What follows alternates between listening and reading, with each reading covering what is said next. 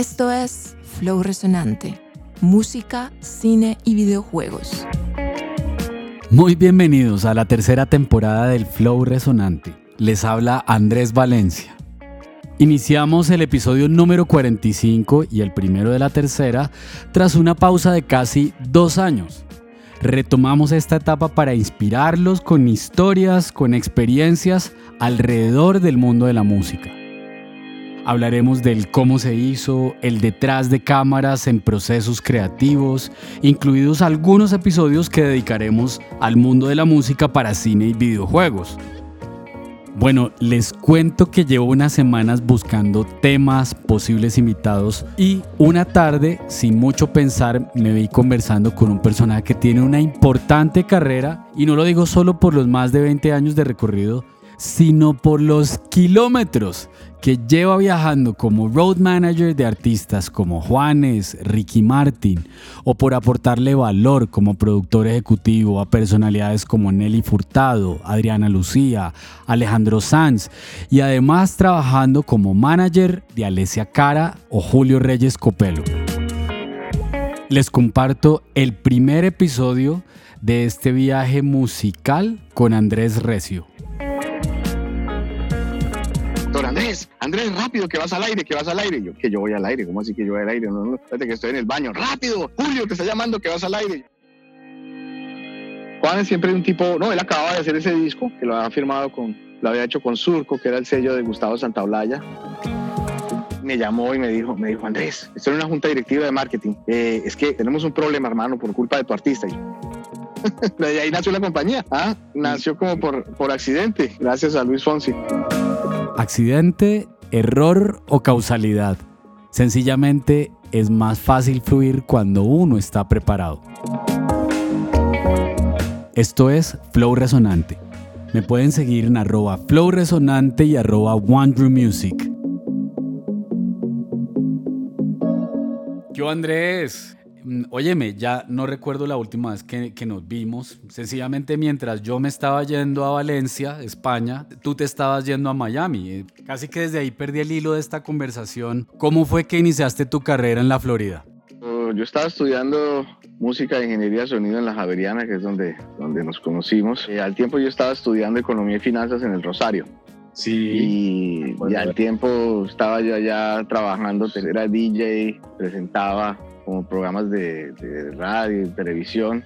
Y ya como que yo dije, no, hay que, hay que buscar un, un nuevo rumbo. Decidí venirme a, a graduarme, a hacer mi último año de universidad aquí en Florida logré hablar con la universidad y ellos tenían un muy buen programa de negocios internacionales y cambio, que, que yo siempre tenía muy claro que pues, la música siempre la había visto como un negocio internacional y, y, por eso estaba estudiando las dos carreras en Colombia y cuando tuve la oportunidad pues de, de, ver este programa que, que, juntaba muchas de las cosas que yo pensaba que iba a necesitar para, para mi desarrollo dentro de, dentro de la música, eh, logré pasar las materias y todo y efectivamente en un año logré logré terminar y ahí justo graduándome, de hecho el primer, pues me ofrecieron un puesto de, de, gerente financiero para una compañía que hacía productos médicos en Málaga, en España. Mi familia feliz y yo les dije, no, qué pena, pero yo no puedo aceptar ese puesto porque lo mío es la música. Entonces me fui a tocar congas por allá a un, eh, a un bar, a un bar en, por allá en Weston y, y ahí con la, la, prima de una novia que estaba trabajando con Julio Sánchez Cristo, me presentó con Julio Sánchez y ahí entré, entré justo en enero del 2000, entré a trabajar con, con Julio Sánchez Cristo a, a, en la emisora aquí en Miami, que era la, la W. De las congas a la W, ¿cómo fue ese primer día de trabajo con Julio Sánchez Cristo? Y él me dijo, bueno, pelado, entonces arranca mañana. Esté aquí a las tres y media de la mañana. Y yo, ¿cómo? Bueno, entré a trabajar ahí un viernes y llegué, es una tensión terrible en esa emisora y... ¿Y qué? ¿Cuál era el rol? o sea, No, mi trabajo era ser un productor, productor pues ahí de conseguir las entrevistas y él, él me dio, él cogió y me dio un, una copia del, del LA Times donde estaba en la, en la portada Hurricane Carter que era este, el boxeador, el famoso boxeador, que la película la había hecho en ese entonces Denzel Washington. De hecho, ahora que mencionas esta película, The Hurricane, el huracán de 1999, la música es escrita por Christopher Young, un compositor del que estaremos hablando en otros episodios más adelante. Y entonces, ¡pum!, me, me, tiró el periódico y me dijo, este, consígamelo para el lunes. Esa fue toda la inducción que me dio, que me dio Julio Sánchez para, para arrancar a trabajar. Para ese entonces, Julio Sánchez transmitía desde Miami, porque luego... Sí, exacto, sí, en ese entonces transmitía desde aquí, desde Miami, sí. Y entonces, sí, yo entré ahí y, ese, y ese día que entré yo a trabajar, pues yo vi ahí, ahí estaba la productora internacional y la traductora que se llamaba Berta. Y yo, bueno, me puse ahí a, investigar. Yo dije, bueno, si este tipo está en Los Ángeles para unos Óscares, seguramente lo pusieron en un hotel cinco estrellas. Entonces yo dije, ok, pues eh, llamemos a los hoteles cinco estrellas en Los Ángeles a ver en dónde está. Y yo con, corrí con mucha suerte que, que el tercer número que marqué, dije, por favor, Hurricane Carter, me dijo, sí, un momentico. El tipo contestó todo dormido. Hello, hello. Yo, hi, this is Andrés Recio from W Radio with Julio Sánchez Cristo. We wanted to be able to interview you. Y, y, y claro, Julio Sánchez paró ahí, ese era mi primer día de trabajo y él, y él, ¿cómo así? Eh, vamos a comerciales, ya regresamos. ¿Cómo así, Chino? ¿Ya lo consiguió? No, este es un berraco, este es el que necesitamos, vea. No lleva ni dos horas trabajando y ya, ya, hizo, ya hizo la tarea. Póngalo, póngalo en la línea. Y el tipo, el tipo me dijo, no, no, no, pero ¿cómo así? O sea, no, yo no, yo no tengo ninguna programada, ninguna llamada. Son las seis de la mañana aquí en Los Ángeles. Entonces, no, no, no, venga, le doy el número de mi manager para que coordine con él, tal, tal, y me colgó. Y, Julio, ¿qué hubo? No lo puso. Y no, que es que tenía que hablar con el manager, que no, hombre, ¿cómo se le ocurre? Cuando lo consiga, usted lo pone en la línea de una vez, ta, ta, ta, eso tiene que aprender chino. Pero sí, entonces ahí, ahí el, ese fue mi primer día de trabajo. Y el lunes que llegué a trabajar, Berta, que era la traductora, ya se enfermó. Y me acuerdo, yo estaba, eso parece una historia de película, pero es verdad que estaba en el baño, estaba en el baño cuando, como a las seis de la seis y media de la mañana y, me, ahí en la emisora y doctor Andrés, Andrés, rápido, que vas al aire, que vas al aire. yo, que yo voy al aire, ¿cómo así que yo voy al aire? No, no, espérate que estoy en el baño, rápido, Julio, te está llamando que vas al aire. yo, pero ¿qué? Y porque dijeron que estaba el, el vocero de Bill Clinton, que iba a hablar y que lo único que sabía traducir era yo, porque él dijo, el pelado nuevo, ese sabe hablar inglés, ese, ese se va a traducir. Y ahí por ser bilingüe te fueron echando al agua, sin mucho más. En mi segundo día de trabajo ahí con Julio Sánchez, eso fue experiencias que uno no se olvida jamás. Bueno, yo cuando estaba traduciendo, yo había visto, había visto a Berta hacerlo una sola vez, pero esa vaina es muy difícil. Personajes políticos donde uno tiene que ser muy, muy fiel a lo que está diciendo y no interpretar. Y en temas de política, muy berraco. Yo dije que yo dije, el doctor Clinton quiere decir que no sé qué, y entonces Julio Sánchez ahí mamándome gallo ahí en la emisora. Yo no me acuerdo cuándo estudió medicina o si fue PhD. De pronto es que tenemos aquí un pelado joven que es el prodigio de la radio, se llama Andrés Recio. Alberto, ¿usted sabe si el presidente Bill Clinton tiene algún PhD? No sé, no sé que yo recuerde, pero de pronto Andrés sabe más que nosotros. Bueno, ya regresamos con más aquí en la W. Y esa fue la primera entrevista que tuve que traducir y ahí para adelante estuve, ya, me quedé ahí. Yo fui productor internacional y traductor. Traductor oficial de la W al aire, diariamente. sí, por un buen rato y te obliga a estar muy actualizado. A mí me tocaba leer los artículos, entonces es una, sí, es, es, algo muy enriquecedor. Es un personaje increíble, Julio Sánchez, capacidad. Es decir, que realmente Andrés Recio empezó como traductor, ¿no? Traductor periodístico en pues Miami. digamos que ese fue, sí, ese fue el primer puesto aquí en Miami. Yo toda la vida antes de eso, pues había trabajado como ingeniero de sonido, haciéndole sonido a, a las orquestas y a los grupos y a conjuntos. Eh, radio había hecho un poco allá en Colombia también, pero ya esto pues ya era otra, otra cosa, pues ya otro nivel. El nivel de exigencia y de profesionalismo que hay que tener es... De compromiso, de responsabilidad. Hacer radio en vivo, es, eso te prepara para cualquier cosa en la vida. ¿Y cómo siendo periodista radial vuelves a fluir con tu carrera musical? Julio Sánchez era muy amigo de, muy amigo de Fernán Martínez, que era coincidencialmente como mi ídolo en la parte de, en la parte de manejo de artistas. Yo lo había conocido a, a Fernán en el 92, ocho años atrás, cuando fue por primera vez a Colombia con Enrique Iglesias, cuando, cuando empezaba empezando a manejar a Enrique Iglesias. Y, y él fue a un sitio donde yo era DJ y yo era el presentador allá que se llamaba La Tienda de Pedro. Y yo hacía una cosa allá que se llamaba La Vuelta a Colombia, que me había inventado, donde yo ponía canciones de, como de cada región del país, a las 11 y 45 de todas las noches. Eso por una apuesta que le hice al, al administrador del, del, sitio, que le dije que si, que si yo lograba vender el doble de tagos en una noche, él me doblaba el salario a mí. Y él me dijo, pues si usted lo puede hacer, yo le doblo el salario. Yo, ok. Entonces yo dije, lo único que tengo que hacer es inventarme dos brindis, pues para, para que la gente se los tome y así ya me duplican el sueldo. Y así fue. Hice una cosa que se llama la, la Vuelta a Colombia. Entonces yo, ¿dónde están los de Antioquia? ¿Dónde están los de Medellín? Ponía ponía listo Medellín, o dónde están los de Barranquilla y ponía en Barranquilla me quedo, dónde están los de Cali y ponía Cali Pachanguero. Y entonces ya al final terminaba con, con el himno nacional y eso era una cosa que se volvió pues ya histórica dentro del sitio y eso lo vio Fernán y él fue allá a visitarme en el DJ booth ahí que yo tenía. Me dijo, oiga, pelado, usted va a terminar presentando un programa de, de videos o algo así. Y cuando conocí a Fernán, y entonces cuando lo volví a ver aquí, Fernán, porque era muy amigo de, Julio Sánchez, jugaban tenis siempre todos los, todos los días, yo dije, eso es lo que yo tengo que hacer, yo tengo que ir a jugar tenis con Fernán y con Julio Sánchez. Y efectivamente un día me invitó, se enteró que, que yo jugaba tenis, me dijo, venga, venga a jugar, entonces vamos a ir a jugar con Fernán y ahí tuve la oportunidad de, de verme con Fernán y, y de acordaba perfectamente de esa ida allá a, Colombia con Enrique. Y coincidencialmente en el 2000 acababa él de terminar con Enrique eh, Iglesias y me dijo, y yo le dije, oye Fernanda, a mí me encanta trabajar con, con Julio Sánchez, pero pues lo mío es la música. Entonces él dijo, no, sí, sí, espérate que estoy aquí, acabo de terminar con Enrique Iglesias, pero apenas yo arranque de vuelta, eh, hablamos. Y ahí yo, ese, esa vez que fuimos a jugar... ¿Les mandaste el drive que era? Justamente ese mismo día fui a jugar con, con Gerardo Reyes. Éramos Gerardo Reyes, Julio Sánchez Cristo, Fernanda Martínez y yo. Gerardo Reyes, que es el colombiano que se ganó el Pulitzer, es el hermano de Julio Reyes Copelo y el hermano de Gabriel Reyes, que era el presidente de RCN. Él en ese momento era director de, Miami Herald. Ahorita él es, eh, ahorita él es el director, uh, director de noticias aquí de Univision. Un gran, gran periodista. Y él me dijo, ah, yo tenía un hermano que enseñaba música en la Javeriana. Y así me reconecté yo con, y yo le dije, ¿cómo se llama? Reyes. Y yo, ah, ese era mi profesor, ese era el logro del, de la universidad. Clase con Julio Reyes no se podía llegar en Guayabado. Esa era una de las que más demandaba mi atención todos caímos ahí dentro de esa, esa, gran bendición que fue tener clase con él, pero también para aprender, pero para sufrir. Y me reconecté con Julio, que había venido a hacer un... Es decir, que eso fue una coincidencia, no fue algo que se hubiera... No, fue pura coincidencia, pura coincidencia, el destino que te lleva ahí, entonces... De hecho, Julio eh, llevaba poco tiempo en Miami, porque él hasta, hasta hacía poco él había estado dando clase en la universidad. Sí, exacto, él, llevaba, él, él, se él llevaba como ya dos años y medio, eh, dos años y medio estaba terminando su, su máster en, en, Music Production en, ahí en la Universidad de Miami, que lo habían becado. Y él, sí, entonces estaba graduando, yo también me acababa de graduar. Y entonces yo me di con Julio y, él me, me dijo, ¿y qué? ¿Y tú qué? Yo le dije, no, yo estoy aquí donde Julio Sánchez, pero uff, yo sabes que lo mío es la música. Me dijo, no, pues entonces trabajemos juntos, tú me manejas y, y ponemos el estudio y algo hacemos. Yo le dije, listo, de una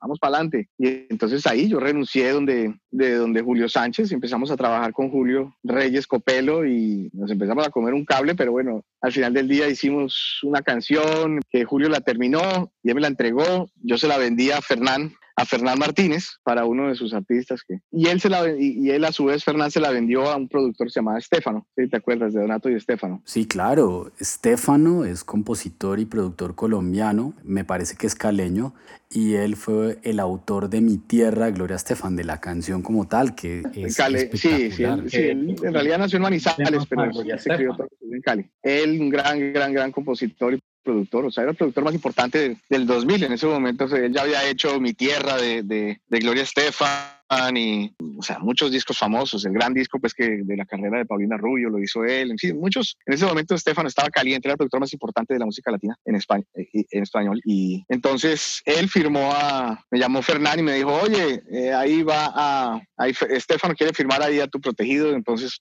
dile que pase por el estudio y le di un gran contrato a, a, Julio y Julio entró a trabajar. Julio entró a trabajar ahí, eh, después de haber hecho toda la música clásica, entró a trabajar con el más pop de todos los pop ¿ah? del momento. Y, y, yo le dije, bueno, Julio, eh, yo, Julio Reyes, yo le dije, yo quiero, yo quiero aprender a hacer mi máster con, con Fernán Martínez, mientras que tú estás en ese contrato con, con Estefano, me parece perfecto. Yo fui a hablar con Fernán, le dije, Fernán, yo te he admirado toda la vida, ta, ta, ta, yo, yo quiero, yo quería ver si podía trabajar contigo. Sí, sí, sí, listo, listo. Yo le dije, ah, bueno, ¿y cuándo arrancamos? Ya mismo, venga acá, le explico, chino. Y así arranqué a trabajar con, con Fernán y él me, simplemente me dijo, bueno, ahí le doy estos dos discos, escúchelos y después hablamos. ¿Qué discos eran? Escuché, eran dos demos que me entregó, o sea, dos CDs. Tú sabes que en esa época nosotros veníamos pues de toda esa educación de la música clásica, entonces yo me senté y saqué las partituras, mirando a ver cuáles eran las, las progresiones armónicas, o sea, todo lo, todo lo que uno estudiaba cuando uno lo analizaba, pues... Sí, todo el análisis armónico, melódico que hicimos durante la carrera. Sí, pues porque yo en realidad pues no sabía nada cómo se analizaba la música, o sea, la música ni, ni qué tanto sabían o no sabían de la música. Nada, yo, o sea, pues yo me imaginaba que si esta era la gente más dura, pues yo tenía que aplicar todo lo que había aprendido yo en la universidad. Entonces yo llegué con todo mi análisis. ¿Y, ¿Y qué eran esos demos? ¿Qué había ahí? no, pues en los demos, pues yo, uno era super pop, o sea, lo que estaba ahí sonando era muy como Enrique Iglesias, muy Ricky Martin, y el otro era uno que era un tipo que, que la primera canción y la última canción eh, no tenía progresión armónica, estaba toda la canción en un solo acorde. Era la primera vez que yo había escuchado pues a alguien mezclar como un, un loop de hip hop con con unas eh, congas de cumbia y una guitarra de rock y pero algunas melodías y algunos hooks pop, o sea, y, las letras, las letras eran muy particulares, o sea, y eso pues no estaba pasando en el pop en ese momento, era, era completamente novedoso todo lo que musicalmente había en ese, en ese otro demo. Y, entonces cuando... ¿Una canción de un solo acorde? Es decir, no, no había cadencias. Sí, sí, no había, no había, no. Todas las, todas las tensiones estaban creadas a través de las melodías y eso era lo que me ha parecido fascinante, porque la canción nunca cambiaba de acorde. Eh, o sea, estaba en un solo acorde, la primera y la última canción de ese disco. Y cuando, cuando te diga cuál es el disco, te vas a poder ir allá a hacer el estudio y te vas a dar cuenta que, es, realmente especial lo que él había hecho ahí en ese disco. Y, y, no a conciencia, que eso es lo que me pareció increíble cuando después se lo pregunté. Y ese, ese disco resultó ser el de un personaje que se llamaba Juanes. Ah, amigo. Entonces, cuando Fernando me preguntó, bueno, ¿cuál le gustó? Y yo, miércoles, ¿qué le digo? Pues uno era lo obvio, pues porque era lo que estaba funcionando y estaba muy bien hecho, pues porque era el sequel perfecto pues para Enrique Iglesias. Y el otro, pues era Juanes, que era un man ahí rockero, súper rockero, pero que musicalmente el disco estaba increíble. Eh, pues yo dije, no, eh, a mí me gustó el del pelado. Yo estaba preparado pues para todas las preguntas que me fuera a hacer Fernando. Y la primera pregunta que él me hace me dice, ¿y cómo tienen los dientes ese pelado? Y yo, perdón, Fernando. ¿Cómo tiene los dientes el pelado? Fernando, perdón. No, no, la verdad, pues no, no, es que no, no, no me he fijado. Ok, ok. ¿Y cómo le va con las mujeres? Pues eh, que yo sepa, él tenía una novia que se llamaba Tatiana de los Ríos, eh, una modelo muy guapa. Ajá, ok. Listo, pues, gracias. Cierra la puerta, por favor. Y yo, mierda. Y eso fue. Y eso, entonces, como a las. Y no me habló como en tres semanas. Fernando me habló como en tres semanas. Y yo dije, no, no me va a echar porque dije el que no era, me embarré y debía haberme ido con el pop, con el que era obvio. Y como las tres semanas me dijo, bueno, ahí vaya mañana recoge ahí a, a este man a, Juanes. Ahí al aeropuerto, a las dos de la tarde, ir en el vuelo de la Bianca. Ese va a ser su primer proyecto. Y nada, y ahí arrancamos. En, principio, en principio, Juanes, ¿con qué expectativa llegaba? Juanes había grabado el disco de Fíjate Bien, eh, y cuando escuches, ese es el disco, el demo que yo tenía era el demo del disco de Fíjate Bien. Juan es siempre un tipo, no, él acababa de hacer ese disco, que lo había firmado con, lo había hecho con Surco, que era el sello de Gustavo Santaolalla, un legendario pues productor. Y ese disco lo había firmado y, y, lo firmó Manolo Díaz, que era el presidente de Universal Music en ese entonces, que ahorita es el presidente de la Fundación Latin Grammys. Y en ese momento llamó, llamó Manolo a, a Fernán a decirle, oye, esta es nuestra gran apuesta, deberías manejarlo. Y ahí fue cuando Fernán eh, accedió pues a manejar a Juanes y, y pues, con el gran olfato y el gran tacto que tenía Fernán pues para comunicar y venderlos y vender, si me entiendes, el mensaje de los artistas, pues fue, fue un gran, un gran, gran momento pues el que, el que vivimos, pues el de, el de tener a, a un artista pues como tan distinto dentro del mercado y, y convertirse pues en el artista número uno de, del mercado unos cuantos años después. Quiere decir, Andrés, que estuviste hombro a hombro con Juanes sus primeros cuatro años en el inicio de su carrera como solista. Sí, yo, yo entonces, o sea, hicimos todo ese, hicimos un año entero pues viajando sin parar. Creo que viajando, pues viajamos por toda la República Mexicana, por Colombia, por Estados Unidos, Centroamérica, en fin, Sudamérica. Eso fue, fue increíble, unas, unas inversiones que se hacían en ese entonces increíbles que hacían las disqueras. Hoy en día pues ya no se pueden hacer, no, no hay recursos para hacer ese tipo de, de apuestas. El, el, disco, digamos que comercialmente no fue un éxito, pero sí a nivel de crítica. Y él tuvo un año después, cuando nosotros estábamos en el Watcha Tour, cuando fueron las famosas nominaciones y Juanes fue el más nominado de los, de, de los Grammys, eran los primeros Grammys, eran, sí, los segundos Grammys y latinos, y tuvo siete nominaciones.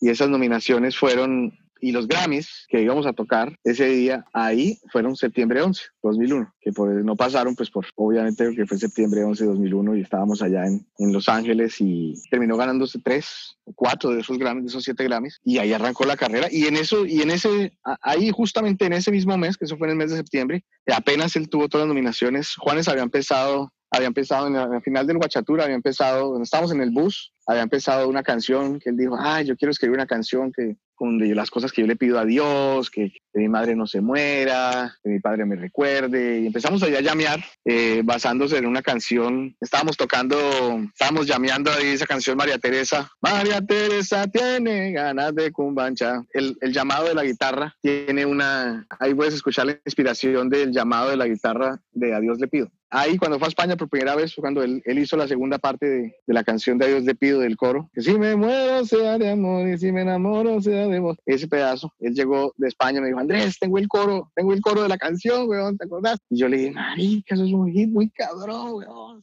Entonces, eh, fueron momentos de mucha inspiración. Ahí Juanes estaba en todo ese momento de enamoramiento. Recuerdo en ese disco de un día normal, él escribió, estábamos en el Hard Rock eh, Café en, en el hotel en Chicago y él me llamó, me dijo, parce, baja, baja, weón, que acabo de escribir una canción. Y bajé yo y él tenía ahí en la computadora de él eh, una foto de Karen y me mostró fotografía. No sé si te acuerdas de esa canción. Sí, claro. Y, y sí. Con Nelly Furtado, ¿no? Sí, y entonces, claro, cuando estábamos ahí, yo le dije, parce, esa canción tienes que hacer un dueto, no sé qué invitarlo a un dueto a alguien. ¿Quién? ¿Con quién lo hacemos? Entonces, ¿con quién soñarías? Dijo, no, pues mi sueño sería Bono. Entonces digo, uy, ¿qué, qué tal? Uy, Alicia Keys, weón. Uy, o Cristina Aguilera. Y entonces, entonces dijo, no, no, no. Yo le dije, ay, weón, ya sé cuál te va a gustar, Mike. Y me dijo, ¿quién? Esta pelada, Nelly Furtado, weón, que tenía en ese momento Turn Off the Light, porque Nelly Furtado no era Britney Spears, ni era Cristina Aguilera, sino que era muy cool y era edgy, tenía hip hop y todo. Entonces, él dijo, nah, pero eso nunca en la vida va a pasar. Yo le dije, pues, weón, o sea, hagamos el intento, weón. Lo peor, que nos pueden decir es que, no. que no. Si nos va como un culo, nos dicen que no. Si no,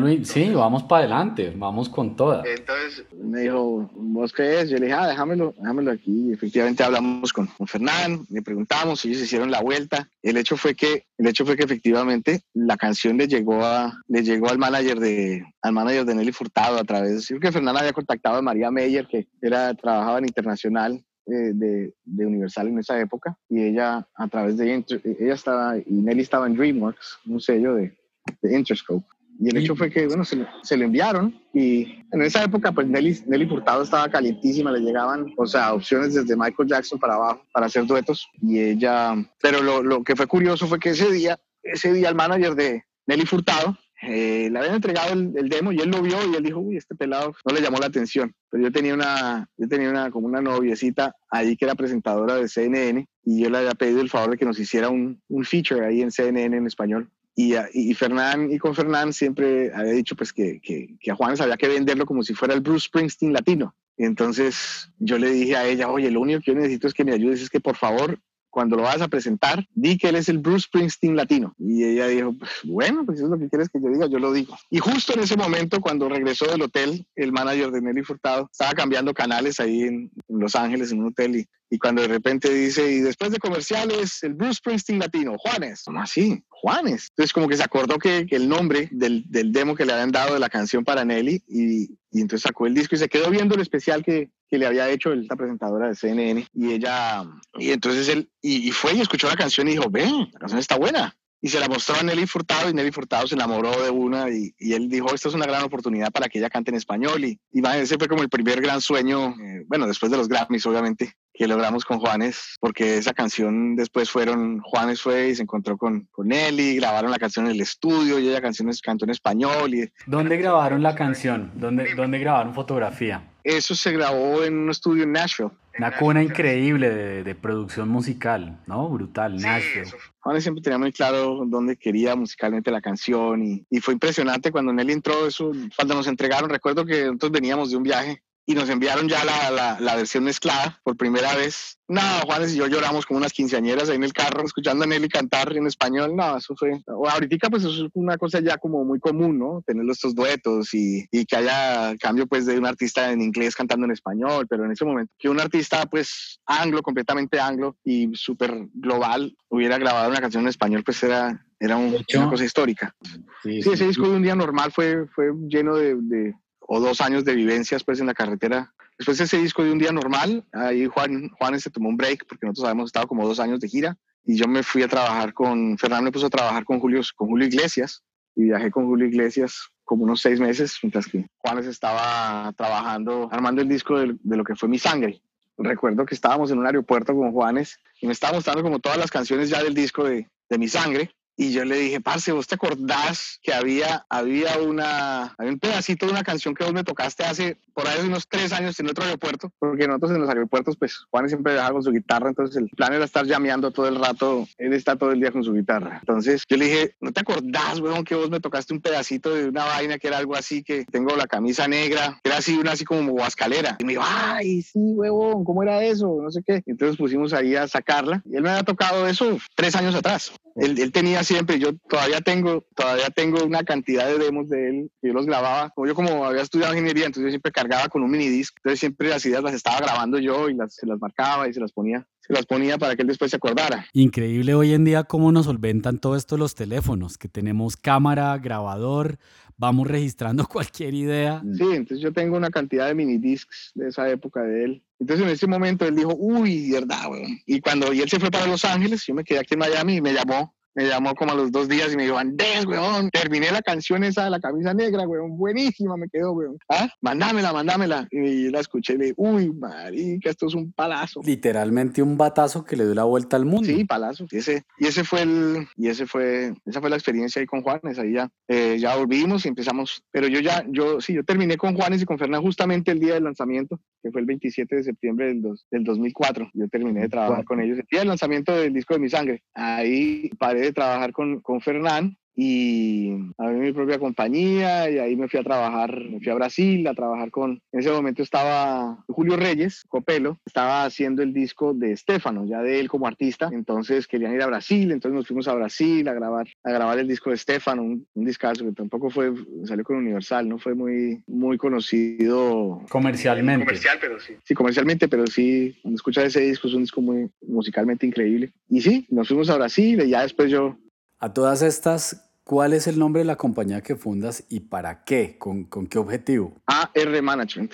En ese momento hice la, se llama, son dos. Una se llama AR Management y la otra se llama AR Solutions. AR de Andrés Recio y, y mi hermano que se llama Alejandro. Entonces éramos, teníamos las mismas iniciales, Alejandro Recio y Andrés Recio. Entonces con él, con mi hermano, hice, hice AR Solutions, que era una compañía de... A mí siempre la tecnología me ha gustado mucho. Fundamos esta compañía donde... Estamos hablando del año 2004-2005. Exacto, eso lo hicimos ahí en el 2004-2005. Y porque yo firmé un artista que se llama Javier García, y yo no tenía pues quien me hiciera el website y tampoco tenía los recursos, entonces mi hermano es ingeniero mecatrónico y se acaba de graduar y yo le dije, venga, usted sabe un website, me dijo, no, pero aprendo, él es un nerdazo y se metió y hizo tremenda, tremenda página, eh, yo tomé las fotos, él hizo, las, él, él hizo la página, me dicho, la armamos toda y, y, nos llamaron como a, las, como a las tres semanas o las cuatro semanas, me llamó el presidente de, de, de mercadeo de, de Universal eh, Javier García en Universal, también era del Surco, también ha producido por Santa Blaya. Me llamó y me dijo, me dijo, Andrés, estoy en una junta directiva de marketing. Eh, es que tenemos un problema, hermano, por culpa de tu artista. Y yo, para mi artista, ¿qué hizo Javier García? Me dijo, no, hermano, es que, es que tenemos, estamos en reunión con Luis Fonsi, que era su artista importante de ese momento. Y Luis Fonsi dice que si nosotros no contratamos la compañía que le hizo el website a, a Javier García, que apenas está empezando y no se gastan la plata, entonces que él no quiere nada. Ustedes hacen websites, ¿verdad? Y yo, sí, nosotros hacemos websites, ¿cómo no? Con mucho gusto. de ahí nació la compañía. Ah, nació como por, por accidente, gracias a Luis Fonsi. Y ahí arrancamos. Y de ahí para adelante pasó lo mismo con Paulina Rubio. Y conclusión, terminamos haciendo nosotros la página de Universal como tal la página de Universal Latino y de Sony y, y en fin, y empezamos a desarrollar y AR Solutions llegó a tener hasta 42 empleados al tiempo. Y desarrollamos todo el concepto de, de cuando ni siquiera se llamaba social media marketing, porque claro, yo con Juanes siempre tenía mucha conexión con los fans, entonces siempre hacíamos, siempre estaba buscando como la forma más eficiente de, de comunicarnos y de hacer los mailing lists, que ya se estaba pasando pues ya, ya de, de, eso de mandar cartas, que mandaban las cartas a que empezaban a ver cómo empezaban a mandar emails y cómo volvían el sistema más eficiente. Y entonces todo eso lo desarrollamos ahí y nos volvimos ya a Resolution. Se convirtió pues en la compañía número uno y pionera de social media marketing dentro del mercado latino y éramos los social media marketers de, de, Ricky Martin por 10 años, Nelly Furtado, Fonsi, Paulina, todos en ese momento, pues todos, todos. Digamos que uniendo puntos, todo, todo lo que me has contado es, es un gran trabajo de relaciones públicas, ¿cierto? Sin duda. De llevar muy buena relación, por supuesto, hacer bien el trabajo, pero ante todo de llevar una increíble relación con Julio Sánchez Cristo, con Fernán Martínez, luego recibir a Juanes, ¿no? Como estar muy al servicio servicio de los demás también. Sí, sí, sí, este es un negocio de servicios, ¿me entiendes? Y el servicio es de comunicación y de, y de hacer sentir a la gente pues que tú puedes responder, ¿me entiendes? A, las exigencias y los niveles. Que hay un respaldo detrás de, de, cualquier necesidad que pueda tener un artista frente a una situación de esta. Exactamente, sí, sí, eso es, y esa fue la gran lección que yo aprendí con Julio Sánchez Cristo, que, que no, había, no había barreras, ¿me entiendes? O sea, las cosas que Julio Sánchez pedía eran, eran absurdas, ¿me entiendes? Pero todo, todo es absurdo hasta que tú sabes que, que, hay que hacer, se arranca por una llamada las relaciones públicas sin duda son, son vitales, el saber eh, ser prudente, ¿me entiendes? El saber cuándo ser aventado, cuándo no, y desarrollar esas relaciones. Pues de hecho, la gran ventaja que tuve, digamos, cuando, cuando hicimos la canción Fotografía con Juanes y Nelly Furtado, eh, el inglés de Fernán no era el mejor. Entonces, el, el manager de, el manager de Nelly Furtado me pedía, me pedía que por favor me pudiera quedar en la línea cuando ellos hablaban, porque cuando terminaban de hablar, colgábamos y me volvía a llamar, oye, ¿qué fue lo que dijo Fernán? Que no entendí nada, porque Fernán hablaba muy rápido, en español y en inglés, entonces en inglés era peor. Y, y Fernán también, también me decía, oye, ¿qué fue lo que dijo? ¿Qué fue lo que dijo este? Entonces yo seguía mi trabajo de traductor pero eso fue de, lo que hacía con Julio Sánchez, pero, pero para mí fue muy valioso porque eso me permitió desarrollar la amistad con, con Chris Smith, que era el, fue el que descubrió a Nelly Furtado y que años después se convirtió en mi socio. y así terminamos el episodio número 45 con Andrés Recio en medio de casualidades, anécdotas, detrás de los procesos creativos, conociendo el recorrido no solo el resultado, que hace parte de mi investigación como compositor y productor musical. Seguiremos conectando estos puntos de la historia de Andrés Recio en el próximo episodio en el que continuaremos hablando de cómo construyó su carrera junto a artistas como Ricky Martin, Alessia Cara o Julio Reyes Copelo. Por cierto, para quien está interesado en indagar más acerca del manejo de artistas, hay un podcast muy recomendado que se llama Selva Sonora. Me pueden seguir en arroba resonante y arroba Music. Seguiremos fluyendo y resonando con las historias detrás de la música.